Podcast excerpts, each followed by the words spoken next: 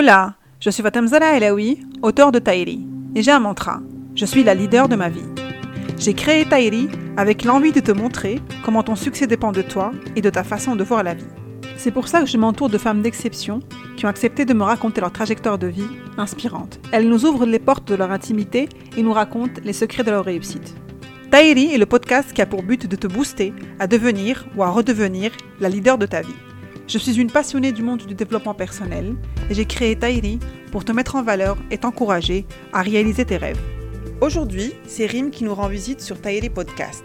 Rim nous partage certains moments de sa vie ainsi que le processus de création de sa marque Tazuri Création. Tazuri Création est née sur les terres d'origine de Rim et à travers celle-ci, Rim nous plonge dans le monde du tatouage berbère ainsi que de toutes ses significations. Écoutons-la que je m'appelle Rim, que j'ai euh, quel âge? J'ai 30 ans depuis peu. J'ai une petite fille de 2 ans et j'ai lancé ma marque qui s'appelle Tazuri Création en 2017. Et voilà, je ne sais pas ce que je dirais d'autre. Très bien. Bah, alors, si tu veux bien, on va commencer par parler un petit peu justement de ta marque de Tazuri Création. Oui. J'aimerais que tu nous expliques euh, déjà ce que ça signifie, le terme Tazuri. Ouais ce que ça représente pour toi et d'où Mhm. est né le nom de Tazuri et, et l'idée aussi, enfin plus ou moins, tu vois, d'où est née ton, ta marque, euh, d'où te vient l'idée de ta marque Tazuri Création? Bien sûr. Alors, tazuri, ça veut dire artisanat en berbère. Mhm. Euh, je ne connaissais pas du tout ce mot. Moi, en fait, je suis née en Algérie. J'ai grandi en, en Algérie, à Alger. Et euh, à l'âge de 17 ans, je suis venue en France pour faire mes études. Et j'ai fait une licence en physique-chimie, un master en chimie, et puis ensuite un doctorat en chimie physique. Et euh, à la fin de ma thèse, j'étais allée en vacances rendre visite à, à mes parents qui sont encore en Algérie. On a été euh, dans notre maison familiale qui est près de Asfoun. Et du coup, on en a profité pour faire un peu de tourisme, entre guillemets. On a été visiter un peu les villages et tout ça. Et là, bah, j'ai recroisé le. euh, je ne vais pas dire pour la première fois, parce que ce n'était pas la première fois, mais c'est la première fois que ça m'avait interpellée. J'ai croisé des femmes qui avaient des tatouages sur le cou, le visage, euh, le menton, euh, enfin un peu partout. Mhm. Et euh, je savais que, que les femmes se faisaient tatouer en Kabylie, mais ça m'avait jamais vraiment interpellée plus que ça jusqu'à cette fois. Où ce qui m'a fait un peu tilt, c'est que je me disais, bah, le tatouage, pour avoir vécu en Algérie, c'est hyper tabou. Ma mère déteste les tatouages. Enfin, tous les gens autour de moi détestent les tatouages. Je me disais, comment ça se fait que ces, ces femmes, elles aient 80, 90 ans et qu'elles soient au- autant tatouées? Donc, j'en ai en discuté avec mon père qui m'expliquait que mon arrière-grand-mère, elle, était tatouée, que, euh, que ça se transmettait de génération en génération, mais que ça n'existait plus depuis, euh, depuis les années 40 et que c'était en train de disparaître et tout ça. Donc, euh, à partir de là, j'ai commencé à me renseigner de plus en plus, à faire plein de recherches sur le, les tatouages. J'ai découvert qu'ils avaient des significations. J'ai découvert aussi pourquoi les femmes se faisaient tatouer, que c'était pour marquer des, des étapes de leur vie ou pour se guérir de maladies euh, diverses et variées et tout ça. Et donc, en faisant toutes ces recherches, je me suis dit, c'est quand même dommage que ces femmes qui, enfin, qui portent ces tatouages et cette tradition qui date de l'Antiquité soient en train de disparaître complètement aujourd'hui. Et je comprends qu'on n'ait pas envie de se tatouer soi-même ou qu'on n'ait pas envie de- d'avoir des tatouages sur le visage parce que c'est c'est pas compatible avec la vie, euh, la vie d'aujourd'hui. Mhm. Et donc, c'est parti de là. Je me suis dit, et si on, on essayait de reprendre un peu ces symboles qu'on retrouve aussi dans le- l'artisanat, les poteries, le, le- les tissages de tapis, si on essayait de les reprendre, mais d'une façon un peu différente que celle qu'on voit d'habitude. Et donc, c'est là que j'ai réfléchi à créer la marque. Mais quand je l'ai créée, ce n'était pas du tout dans le but de- d'en faire mon métier. Enfin, c'était plus un, un hobby, un- une volonté de ne pas perdre cet héritage. Et du coup, bah, j'ai commencé à, à discuter un peu avec mes sœurs, avec ma mère, à regarder ce que, ce que je pouvais faire. J'avais commencé par, euh, par peindre des tasses. J'aimais bien tout ce qui était activité un peu manuelle. Mhm. Et donc, j'avais commencé à peindre des tasses, des assiettes, des bougies, et puis de, de des jarres, des poteries. Et de fil en aiguille, je montrais ça à mes copines, mes, mes parents et tout ça. Et tout le monde me disait, ah, c'est trop joli, les couleurs, ça change de d'habitude. On- C'est simple et c'est c'est épuré, contrairement à ce qu'on qu'on peut voir, où souvent le- les poteries traditionnelles, elles sont très chargées. C'est joli, mais c'est un, un autre style. Notre style, ouais. Et euh, donc, j'ai commencé à faire des photos, les poster sur euh, Instagram, sur les réseaux sociaux. j'ai créé une boutique Etsy. Donc, quand je dis ça, le, voyage en Algérie, c'était en juin 2017. Et la, les réseaux sociaux et tout, j'ai tout lancé en juillet. Donc, il ne s'est pas passé non plus beaucoup, mhm. beaucoup de temps. Je me suis vite lancée. Et euh, bah, ça plaisait bien. Donc, il y avait plein de gens qui m'écrivaient, qui, euh, qui voulaient commander des, euh, des, pièces et tout ça. Et donc, pendant ce temps-là, moi, je travaillais dans, enfin, j'étais en postdoc dans, une, dans un labo de recherche qui s'appelle INRA. Et j'étais partie pour deux ans de postdoc. Au bout de six mois, j'ai quitté parce que ça ne me plaisait pas du tout. Je n'aimais pas l'ambiance. Enfin, je n'aimais pas mhm. tout. je n'aimais rien du tout. Et euh, j'ai trouvé un poste dans une start-up de microscopie, donc toujours dans mon ancien domaine. Et euh, donc pendant trois ans, j'ai travaillé dans, dans la start-up, mais c'était un boulot qui était hyper prenant. J'avais beaucoup de déplacements en Europe, aux États-Unis, etc., pour, euh, enfin, dans le cadre du, du boulot. Et, mais j'ai continué à, créer des pièces, à faire ça les week-ends, les, les périodes de Noël, je faisais des marchés de créateurs, j'exposais les pièces et tout ça, et j'aimais bien faire ça, mais je ne pensais pas du tout euh, que ça prendrait une autre tournure jusqu'au jour où je suis tombée enceinte.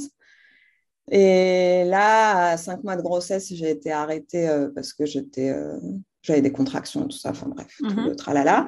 Et le médecin m'avait dit surtout pas de boulot, pas de stress, parce que c'était, une période hyper stressante, c'était le début du Covid.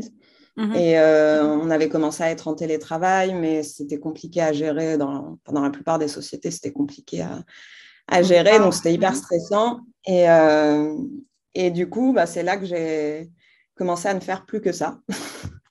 donc je faisais que de la peinture, que des, euh, des nouvelles pièces. J'ai créé plein de collections à cette période. Et en parallèle, j'avais proposé à ma, mon associée, enfin, celle qui est mon associée aujourd'hui, Camille, je, qui était ma collègue dans la start-up où je travaillais, je lui ai proposé de m'accompagner et de, enfin, si elle, voulait bien, qu'on essaye de faire grandir un peu Tasuré ensemble, qu'on essaye de trouver des façons de mieux véhiculer le, la signification des tatouages, le, enfin, tout, tout l'univers autour de la marque. Et donc maintenant, on est deux. Et enfin, tout ça pour dire qu'à la fin de ma grossesse, j'ai décidé de quitter mon boulot et de quitter complètement la recherche scientifique et de me consacrer que à Tasuri. Et mhm. euh, je parle de la grossesse parce que je pense que ça a beaucoup joué, que je n'aurais peut-être pas été capable de le faire avant, en me disant, bon, tu as fait huit ans d'études, tu as travaillé pendant trois ans, c'est pas le moment d'arrêter. Mhm. C'est une période où on est en début de carrière, où, où c'est plus compliqué, je pense, de prendre ces décisions, mais je ne sais pas si c'est les hormones ou autre, mais ça m'a boosté. Et, et, du coup, maintenant, je fais ça à temps plein. En tout cas, ta carrière, elle t'a un peu obligée à prendre la décision d'arrêter. Enfin, tu n'avais pas trop le choix, en fait. Tu as arrêté parce que tu, étais... Ça, bah, il fallait faire un choix. C'était parce que Tazuri commence à prendre de plus en plus d'ampleur et je pouvais plus gérer euh, bah, le bébé, Tazuri, qui, euh, et je voulais pas arrêter Tazuri parce que ça me tient à cœur. Et le boulot qui était hyper prenant, il fallait faire un choix et j'ai mhm. décidé de, de garder Tazuri. Bien. Alors, Tazuri Création, c'est le monde de l'artisanat, mais moi, enfin, vu de l'extérieur, enfin, ce que je vois, est-ce que je, le confirme avec ce que tu viens de nous dire euh, à l'instant, euh, le, le, tatouage a une place très importante dans, dans, dans Tazuri Création. Mm. Alors, est-ce que euh, sur quoi tu bases tes choix quand tu choisis un tatouage ou un autre pour tes, pour tes, pour tes créations? Ouais. Ça, ça se base sur la, sur la signification des, du tatouage. Ou... Ouais. Je t'ai entendu dire euh, pendant, pendant une, interview au RIM que tu parlais de la signification du tatouage que moi aussi j'ai vu, parce que moi je suis euh, euh, marocaine d'origine. Mm-hmm. Et les femmes aussi se, se, se, tatouaient, en tout cas avant Maroc. Ouais. Tu parlais du tatouage où, on voit, où c'est un trait avec des points sur le côté. Et jamais, l'explication m'a scotché parce que jamais j'aurais imaginé que c'était ça en fait. Ah oui, moi non plus. Je trouve que c'est porteur, euh, c'est hyper porteur de, sens, dans la mesure où, euh, en fait, on voit que la, femme, elle est au centre de, la société, limite, avec du tatouage. Donc, si je te laisse en, en, parler, parce que tu le fais très bien. Exactement. En fait, c'est, j'en ai parlé rapidement là quand je, t'ai présenté Tazuri, mais l'idée derrière Tazuri, c'est c'est pas juste de faire des tasses et des, des, objets de déco et tout ça, ça, tout le monde en a, on en a partout, mais c'est vraiment de faire vivre le tatouage et sa signification à travers des objets qu'on a au quotidien. Donc au début, j'avais commencé par de la vaisselle parce que j'aimais bien ça et j'aime bien la déco. Et là, on a beaucoup étendu, on fait des bijoux, des t-shirts, des kits de tatouage éphémères et on a mm. créé tout un univers autour de ça. Et l'idée, c'est vraiment de, de ne pas oublier ce que, ce que veulent dire ces, ces tatouages, parce que ce n'est pas juste des motifs. Tout le monde, moi-même, je pensais que c'était juste des motifs comme ça, décoratifs, que c'était une tradition un peu païenne et que ça n'avait pas tant de sens que ça, mais quand on commence à se renseigner, bah déjà, on se rend compte que les ouvrages sont très, très rares sur le sujet. Mhm. Il n'y a que quelques livres qui en parlent, il y en, enfin, y en a certains qui sont biaisés, d'autres qui... Parce que c'est une tradition qui se transmettait à l'oral, les femmes se discutaient entre elles, les tatoueuses en parlaient, euh, et les, femmes transmettaient à leurs filles, leurs petites filles et tout ça, mais c'est pas... Enfin, en, en Kabylie et plus largement dans les régions berbères, on a moins le le, la, comment dire, la transmission écrite, tu vois, avec euh, mhm. des, écrits et tout. Donc, tout se transmet à l'oral. Et malheureusement, l'inconvénient de ça, c'est que ça se perd très vite aussi. Mhm. Parce que si euh, une génération arrête de, transmettre, bah, on, le perd. Et c'est ça que j'ai trouvé dommage. Et pour essayer d'attirer l'attention, entre guillemets, des gens lambda, l'idée, c'était ça, c'était de de faire vivre ces tatouages avec des objets qu'on a tous et qu'on utilise tous. Et, euh, tu me demandais le, enfin, ce que j'ai, euh, comment je décide des tatouages et, tout ça. Mhm. Au tout début, je feuilletais des bouquins, les motifs qui me plaisaient, je les redessinais et puis voilà. Et puis petit à petit, euh, ce que j'ai essayé de faire, c'est de faire des thématiques parce qu'en fait, dans les tatouages berbères, il y a tout plein de thématiques différentes qui sont souvent liées aux étapes de la vie des femmes. Donc, elles commencent à se tatouer quand elles ont leurs règles en général, ou dès mhm. qu'elles sont plus considérées comme jeunes filles.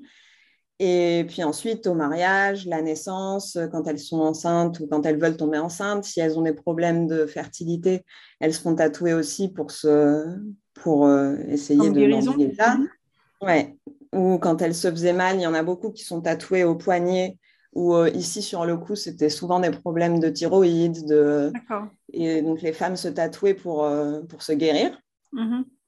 Et euh, donc c'est tout toute cette signification en fait que j'essaye de transmettre. Donc à chaque collection, je choisis une thématique donc, on a par exemple une collection autour de la naissance. Ça, c'est quand ma fille était née, j'avais fait une collection autour de ça, ou avec les symboles de, de, palmier, de protection, de force et tout ça. Mhm. Euh, on a fait une collection euh, autour de la femme, parce que la femme, comme tu disais, elle est, on s'en rend pas forcément compte parce que c'est pas l'image qui est qui est renvoyée, c'est pas l'image que le, les gens ont, mais la femme dans les régions amazières, c'est c'est elle qui est le pilier de, la vie. et elle vit au rythme des saisons agraires, de, l'agriculture, etc. Parce qu'elle fait tout en fait. Elle s'occupe de la maison, elle s'occupe de labourer les terres, elle s'occupe des enfants, de l'éducation, de la transmission des valeurs. Et ça, on le retrouve énormément dans les symboles et les tatouages. Et euh, que ce soit dans les tapis qu'elle tisse ou dans les, euh, ou sur son corps, enfin tous les symboles qui sont autour, les symboles qu'elle euh, peignait dans les maisons pour décorer les maisons, c'est pareil, c'était pour euh, c'était dans ce sens aussi. Et quand tu t'en renseignes sur les significations, tu te rends compte qu'elle est vraiment au cœur de, de la société. Et ah, c'est ça que je trouve beau aussi. Oui. Et justement, le tatouage dont tu parles, qui est sur le menton, bah, je ne connaissais pas du tout sa signification alors qu'on le voit partout. Oui, on le voit partout, effectivement. C'est ça, quand tu, bah, quand tu vois les photos des femmes tatouées, elles ont toutes ce trait avec des points. Euh, quand tu regardes euh, enfin, les filles d'aujourd'hui qui se maquillent pour faire des tatouages berbères, bah, elles le font aussi. Et en fait, c'était une, euh, une fille qui m'avait contactée sur Instagram, qui m'avait envoyé la photo de sa grand-mère et m'avait demandé de l'aider à trouver le, la signification de, de ce symbole. Et c'est là que j'ai commencé à faire des recherches et où, j'ai compris, c'était dans un livre de Lucienne Brousse, je crois, que le trait ici, c'est euh, le symbole de la mère, pilier de la famille. Et mhm. qu'en fait, les femmes se faisaient tatouer euh, quand elles se mariaient, elles se faisaient un trait. Et puis ensuite, à chaque naissance, elles se rajoutaient un point de part et d'autre. Et donc, pour certaines, tu en as qui ont deux points, trois points, et il y en a qui en ont ben, dix quand elles ont dix enfants. Et ce qui m'avait marqué dans son histoire, c'est qu'elle essayait de comprendre pourquoi elle avait quatre points d'un côté et de l'autre côté, il y en avait deux, un vide et puis un, autre. Et euh, donc j'ai demandé par hasard, je ne savais pas du tout si c'était ça, mais si elle avait perdu un enfant à la naissance ou tôt, et effectivement, elle avait eu un enfant qui était mort à la naissance. Et donc, dans ces cas-là, elle ne tatoue pas le. Elle laisse un vide pour quand mm. même euh, ne pas oublier cette étape qui est difficile. Et elle a rajouté un dernier point pour l'enfant qui est venu après. Et enfin, c'est toutes ces histoires. Et depuis qu'on a créé enfin, maintenant, il y a beaucoup de monde qui nous suit. Et il y a plein de gens qui m'envoient des photos de leur grand-mère, de leur mm. arrière-grand-mère, qui essayent de comprendre les, symboles. Et à chaque fois, j'adore faire ça parce que j'ai l'impression de découvrir un peu l'histoire de ces femmes et, mm. c'est beau. Ouais. C'est, ce que, comme tu disais tout à l'heure, c'est dommage qu'on, perde toute cette culture parce qu'effectivement, c'est un peu comme la langue en fait. Elle, comme, c'est, comme c'est une transmission orale, mm. il y a peut-être aussi le problème de la langue. Exactement. Le fait qu'elle ne parlait pas à l'époque. Euh, arabe, on va dire, elle parle que amazir. Et génération d'aujourd'hui, ben, c'est très bien. Il y en a beaucoup qui, ont gardé, euh, qui, ont gardé la mazir, mais beaucoup ont, perdu aussi. Donc c'est pour ça que ça fait, ça rend la transmission encore plus compliquée. Ouais, et puis le tatouage, c'est vraiment devenu tabou. je ne sais pas si tu as déjà vu le reportage de Manel Mehdouani, c'est une Tunisienne qui a fait un reportage où elle a été rencontrer les femmes dans les villages en Tunisie, où elle les interroge sur leur tatouage, sur euh, leur signification, pourquoi elles se sont faites tatouer et tout. Et il y en a beaucoup qui, ont, qui en ont honte et qui n'assument pas et, et qui, euh, qui disent qu'elles veulent se les faire enlever parce qu'elles étaient jeunes et, et qu'elles... Euh, et que voilà, que maintenant, ça ne se fait pas d'avoir des tatouages et ça montre aussi l'impact de, de, la société du, du, enfin de, ça montre cette influence, quoi. Donc c'est vrai que ça, ça, joue aussi. Hmm. C'est dommage. Bon, mais, mais c'est bien qu'il y ait des gens comme toi, Rim, qui, qui, perpétuent cette, cette culture euh, à travers des, projets comme Ta Souris. Oui, c'est ça. Ah, euh, donc, comme tu me disais tout à l'heure, euh, Rim, donc, tu t'es lancé pendant, le, pendant le confinement? Euh, non, plutôt en 2017, mais lancé, lancé, oui, pendant le confinement. C'est ça, l'idée était venue euh, en 2017, mais tu as réellement lancé la, la, marque, la boîte, on va dire, pendant le confinement? est-ce que, tu as, est que tu as eu peur quand tu quand tu t'es dit, allez, je me lance? Est-ce que tu as dû investir beaucoup de beaucoup d'argent, beaucoup de temps euh, dans le lancement? Alors, beaucoup d'argent, non, parce que, enfin, il y a de l'argent à, mettre, c'est sûr, mais on a, comme j'ai commencé progressivement et que je commençais déjà à, faire des pièces, les vendre et tout les premières années, on ne vendait pas énormément, mais ça permettait d'assurer Continuer à produire. Mhm. Ouais. Et comme on n'a pas essayé d'aller euh, vers une croissance exponentielle tout de suite, ben, ça s'est fait tout seul progressivement.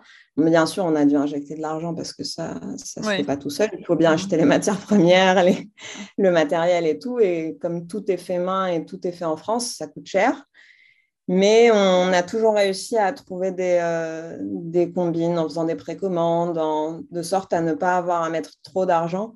Et euh, donc, de ce point de vue, ça va. Après, oui, j'ai eu peur. Euh, j'ai eu peur, mais en même temps, j'étais convaincue que c'était ce qu'il fallait faire parce que c'est toujours délicat quand tu, tu, te plonges un peu vers l'inconnu. Tu ne sais pas si ça, va, si ça va marcher, si ça ne va pas marcher, si ça va plaire ou pas.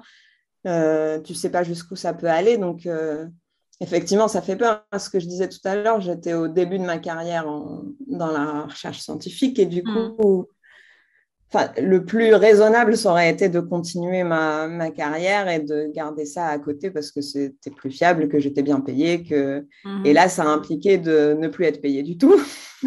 et de on venait d'acheter un appartement avec mon mari, il faut rembourser le prêt. Donc, euh, mais bon, c'est des discussions qu'on a eues ensemble aussi pour... Euh, pour savoir ce qui était euh, jouable ou pas. Et au bout d'un moment, quand, tu, quand la santé mentale va moins bien au, au travail, ben tu, tu, tu, priorises ta santé mentale, tu priorises pas l'argent. Donc, euh, certes, ça, ça, fait un peu peur, mais euh, je suis très contente et je ne regrette pas du tout d'avoir pris cette décision. Et puis en France, on a la chance d'avoir le chômage quand même qui aide. Donc, pendant les deux premières années, après avoir quitté mon boulot, comme j'ai demandé une rupture conventionnelle, j'ai pu euh, bénéficier du chômage, ce qui permet quand même de faire un tremplin vers, le, vers une nouvelle vie euh, d'entrepreneur. Quoi. Mm. C'est une nouvelle aussi. Euh, être en France par rapport à ça, c'est une, c'est une très. Enfin, je veux dire, je trouve que c'est une chance d'être que vous avez en France qu'on n'a pas ailleurs. Moi, j'habite aussi en Europe, mais en Espagne, du coup, c'est pas du tout la même chose, même système. Hmm, donc, c'est très bien. C'est vrai que ça aide beaucoup et il y a beaucoup d'entrepreneurs qui arrivent à lancer leur société comme ça. Hmm. Et, euh, et c'est vraiment bien. c'est une chance, euh, j'en suis consciente. Euh, une chance que tu as saisie, c'est très bien, Rim. Même, parce que malgré tout ça, il y a des gens qui hésitent, enfin qui hésitent, hein, qui ont la peur au ventre, qui n'arrivent pas à aller au-delà de cette peur et qui le font quand même pas. Hein, mais ouais. ça des aides. Oui, bien sûr. Mm. Après, enfin, là-dessus, moi, je sais que quand c'est peut-être du côté de la personnalité ou je sais pas, mais quand j'ai une idée en tête, j'ai du mal à, à laisser tomber. Pour, euh, ouais, et j'ai vraiment du mal à lâcher. et du coup, là, Tazuri, c'était acté dans ma tête. J'avais juste peur des, des, conséquences, mais j'ai été beaucoup rassurée aussi par mon entourage et tout ça en disant il faut faire ce qui t'épanouit le plus. Et, et tant pis si ça marche pas, ben ça marche pas et je retrouverai euh, du boulot ailleurs. Et enfin, il y a toujours des solutions. Donc, euh, ouais. donc c'est un peu comme ça que je l'ai pris et je me suis dit hmm. c'est pas grave, c'est un risque à prendre et on verra après. Tu n'étais pas, pas du tout sûr de ton succès d'aujourd'hui, Non, enfin, moi, ce qu'il y avait dans ma tête, c'était juste on ne peut pas laisser, euh, laisser partir cette tradition. Et voilà, si ça marche, tant mieux. Et que je peux en vivre, c'est super. Si je ne peux pas en vivre, bah, je continuerai quand même. Mais, euh, il fallait que tu défendes la cause, en fait. Oui, c'est ça. Il fallait que, que j'aille plus loin là-dedans parce que ça. Je ne sais pas comment l'expliquer, mais vraiment, c'est, quelque chose qui m'a pris au trip et ça fait tellement de sens dans la vie de tout le monde. Enfin, tout le toute la symbolique qu'il y a autour de ces tatouages, c'est une symbolique qui date de l'Antiquité, mais qui a autant de sens aujourd'hui qu'il y a mille ans. Et, euh, et, voilà, et du coup, c'était, c'est surtout ça, c'est de faire redécouvrir tout ça. Et je me suis dit, bah, tant pis, si ça ne marche pas, je, je continuerai d'une autre manière, je ne sais pas comment, mais d'une autre manière. Et je trouverai une solution, je chercherai du travail. Et, puis mhm. bien. Est-ce que tu as eu des moments de crise euh, depuis que tu as lancé euh, Tazuri C'est-à-dire de crise? Ou tu t'es des moments où tu t'es dit, euh, tu as tout remis en question Ah, tous les jours. Tous les jours? D'accord.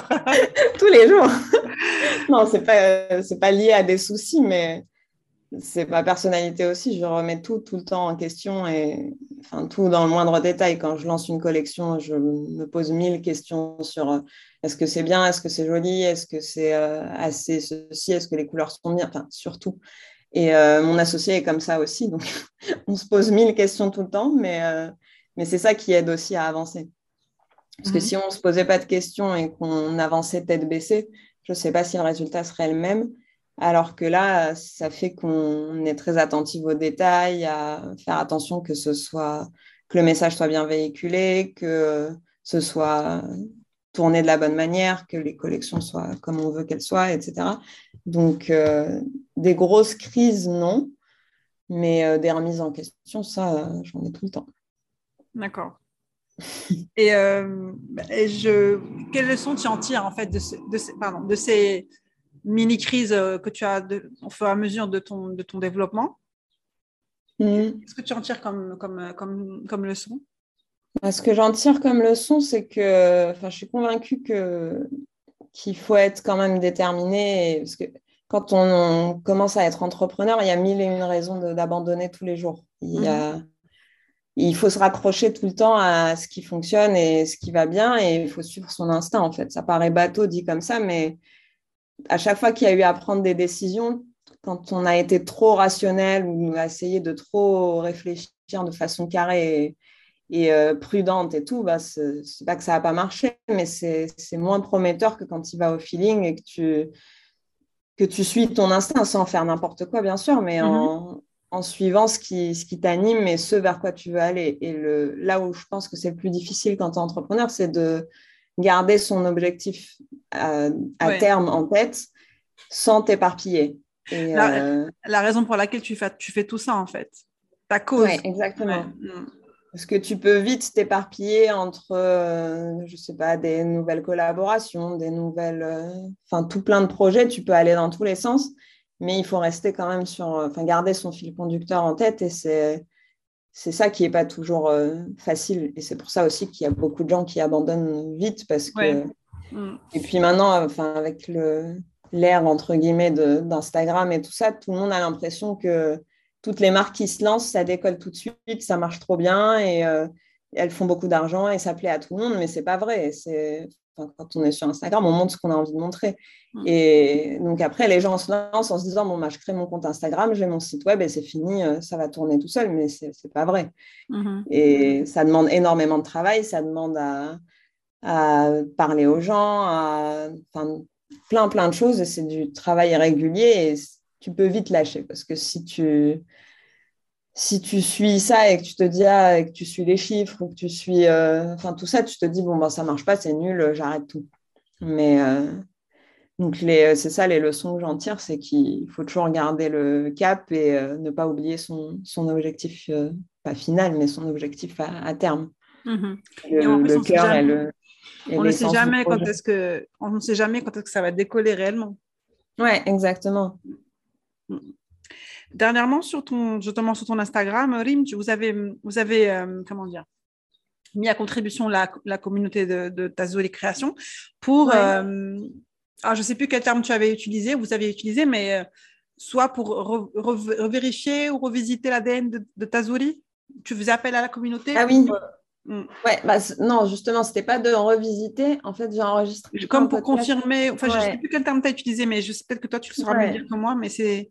Parce qu'en en fait, on s'est posé beaucoup de questions là, ces derniers mois parce qu'en fait, depuis le début, dans la communauté qui nous suit, il y a beaucoup de gens qui sont euh, comme moi d'origine euh, amazir ou qui ont un lien avec la culture amazir, soit par le, mari, la tante, enfin bref, qui ont un lien avec la culture, qui s'intéressent au tatouage. Mais depuis euh, un an à peu près, on se rend compte qu'il y a aussi beaucoup de gens qui n'ont rien à voir avec la culture amazir et qui adorent mmh. les créations, qui adorent l'univers, qui sont hyper curieux de savoir euh, c'est quoi cette culture et tout ça. Et donc, avec Camille, on se demandait comment faire pour, euh, pour atteindre un peu les deux types de personnes sans trahir notre ADN euh, d'essence, tu vois. Mhm. Et c'est pour ça que j'avais posé la question à Pauline Legnaud dans un podcast pour demander, demander des conseils un peu sur euh, comment faire dans ces cas de figure, parce qu'elle donne beaucoup de conseils en, entre, dans entrepreneuriat, pardon, mhm. etc. Donc, euh, j'avais posé la question, elle a accepté d'y répondre et c'était super parce que du coup, elle nous a expliqué euh, tout plein de choses. Et c'est pour ça que je sondais aussi la communauté pour savoir si bah, ce qu'ils en pensaient. Est-ce que déjà ils étaient contents de, de l'offre qu'on propose, des produits, etc. S'ils voulaient voir d'autres choses, type euh, des livres, des podcasts, des, mm-hmm. tout ça. Et euh, savoir aussi, poser des questions à ces gens qui n'ont aucun lien avec la culture amazigh et essayer de creuser et savoir ce qui, ce qui leur plaît vraiment parce que c'est, enfin, si ça plaît à d'autres gens, moi c'est super, ça permet de faire découvrir à encore plus de monde. Mhm. Euh, et, je trouve ça génial qu'il y ait des gens qui soient curieux et qui aient envie d'en savoir plus sur une culture qui, qui, n'est pas la leur. Mhm. Qui n'est pas la leur. Mhm. Et, mais pour autant, je n'avais pas envie non plus de basculer dans un, dans un côté où la marque n'avait plus du tout son ADN de base et qu'on soit juste une marque lambda qui fait des trucs jolis. Ça, j'en ai pas envie et ça m'intéresse pas. Mais et c'est là où c'est un peu c'est délicat, c'est qu'il faut faut pas se planter quoi et pas pas oublier qui on est, tout en essayant de, de plaire entre guillemets à des nouvelles personnes. Mhm. Comment tu t'imagines euh, toi Rim ou bien ta Création dans cinq ans? Hmm, Aucune idée. pas répondre. Bah, qu'est-ce que tu qu'est-ce que tu souhaiterais à ta Création d'ici cinq ans? Bah, j'aimerais que ça continue de grandir. Là, on fait, on fait beaucoup de travail autour de la communauté justement pour euh, essayer de réunir des témoignages, des, euh, des mm. personnes qui ont de la famille qui, euh, qui est tatouée, essayer de creuser, réunir des informations où c'est pas juste nous qui allons fouiller dans des livres, mais où c'est aussi des gens qui interagissent et qui nous partagent leurs histoires. Donc, tout cet aspect-là, j'aimerais vraiment que ça, que ça grandisse et que ça. Parce que pour moi, ça a beaucoup plus de poids que juste des recherches bibliographiques sur, euh, sur un sujet et que les gens soient à l'aise de, de, enfin, de nous partager euh, mhm. leurs histoires, leurs ressentis, ce qu'ils ce qu'ils ont vécu, ce qu'ils ont connu de, de, du tatouage, de la culture amazigh de façon plus générale. Et, euh, Et puis aussi, côté euh, produits, on se diversifie beaucoup. Je disais tout à l'heure, on a commencé avec la vaisselle, là, on fait plein de nouveaux produits. Il y en a encore des nouveaux qui, qui vont sortir euh, à la rentrée. Et c'est euh, tout ça que j'aimerais qu'ils grandissent. Mm-hmm. Et dans l'idéal, dans le sud. Dans le sud si je pouvais retourner dans le sud, ouais. soleil, ah bah, je comprends parfaitement. Moi, j'ai vécu 4 ans à Marseille et, j'étais venue à, Paris pour, euh, pour ma thèse. Mais je pensais que j'allais plus pouvoir repartir de Paris parce que dans mon domaine, enfin mon ancien domaine, c'était hyper dur de trouver du boulot. Mhm. Mais maintenant que j'ai plus d'attache euh, physique, j'ai hâte de retourner vivre dans le sud. Moi, je te propose l'Espagne, c'est très bien aussi. Ouais, c'est bien aussi. Euh, on n'a pas, il n'y a pas de base bibliographique pour, euh, renseigner. En fait, on cherche, on cherche sur Internet. Après, rien me dit que ce que je vois sur Google concernant le sens des, tatouages est réel. Est-ce que tu pourrais nous donner une, référence pour nous renseigner sur les tatouages? Moi, je faire un tatouage. C'est ce que j'essaye de faire aussi à travers la partie blog du site, c'est qu'on écrit des articles régulièrement. Il y en a un justement sur euh, cinq livres autour des tatouages berbères qui mhm. sont fiables pour le coup, euh, mais qui sont très difficiles à trouver. Enfin, il y en a un, j'ai mis euh, deux ans à mettre la main dessus et c'était sur le bon coin par euh, quelqu'un qui voulait s'en débarrasser. Enfin, c'est hyper difficile. Il y en a quelques-uns qui sont encore en vente, mais ils ne sont pas réédités. Donc, c'est compliqué. à chaque collection, en fonction des tatouages qu'on a mis en avant, on, les récapitule, entre guillemets, on explique leur signification et on cite les sources parce que, que ce soit Camille ou moi, on, est, on a toutes les deux fait des tests, donc on est assez à cheval sur le, la citation des sources et on vérifie bien hein, les informations, d'où est-ce qu'elles viennent et tout. Et, et donc ça, c'est chouette. Et on a un gros projet en ce moment qui est d'écrire un livre.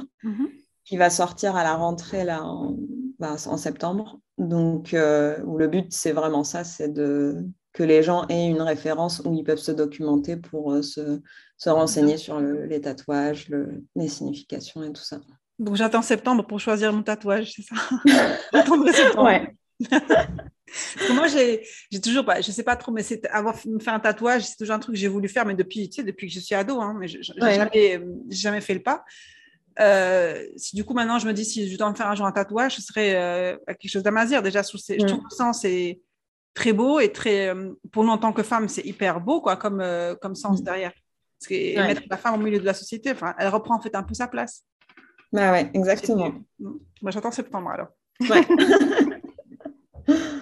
Donc la dernière question, Rim.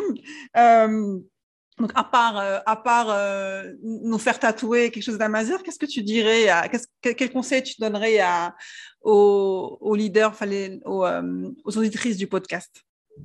Et moi, je sais qu'il y a un proverbe que j'ai toujours gardé en tête depuis, bah, depuis que j'ai commencé à me renseigner sur les tatouages qui dit Heureux celui qui peut agir selon ses désirs. Hmm. Et c'est un proverbe berbère que j'adore et qui m'a suivi tout le temps. Et à chaque fois, j'y repense et je me dis Oui, c'est ça en fait enfin, la vie est courte, on n'a pas. Je, comprends que ce soit difficile de, faire des choix, mais il y a des moments où il faut juste se lancer et y aller et, pas avoir peur et se dire que au pire, on se casse la gueule et c'est pas grave. Il y a des mmh. solutions et, et c'est pas une fin en soi. C'est pas parce qu'on vit un échec une fois dans sa vie que c'est que ça veut dire qu'on a raté sa vie ou que c'est foutu. Au contraire, c'est on apprend de tous les échecs, donc il euh, ne faut pas avoir peur, il faut y aller. tant qu'on sent que ça nous prend au trip, il ne faut, pas se mettre des bâtons dans les roues tout seul. Il mhm. faut foncer. Mais il faut avoir le, faut que ça prenne au trip et que qu'on ait la vraie, la, vraiment la conviction, parce que si on l'a pas, après on abandonne très vite. On très vite, ouais. ouais. Mhm. Allez, merci beaucoup.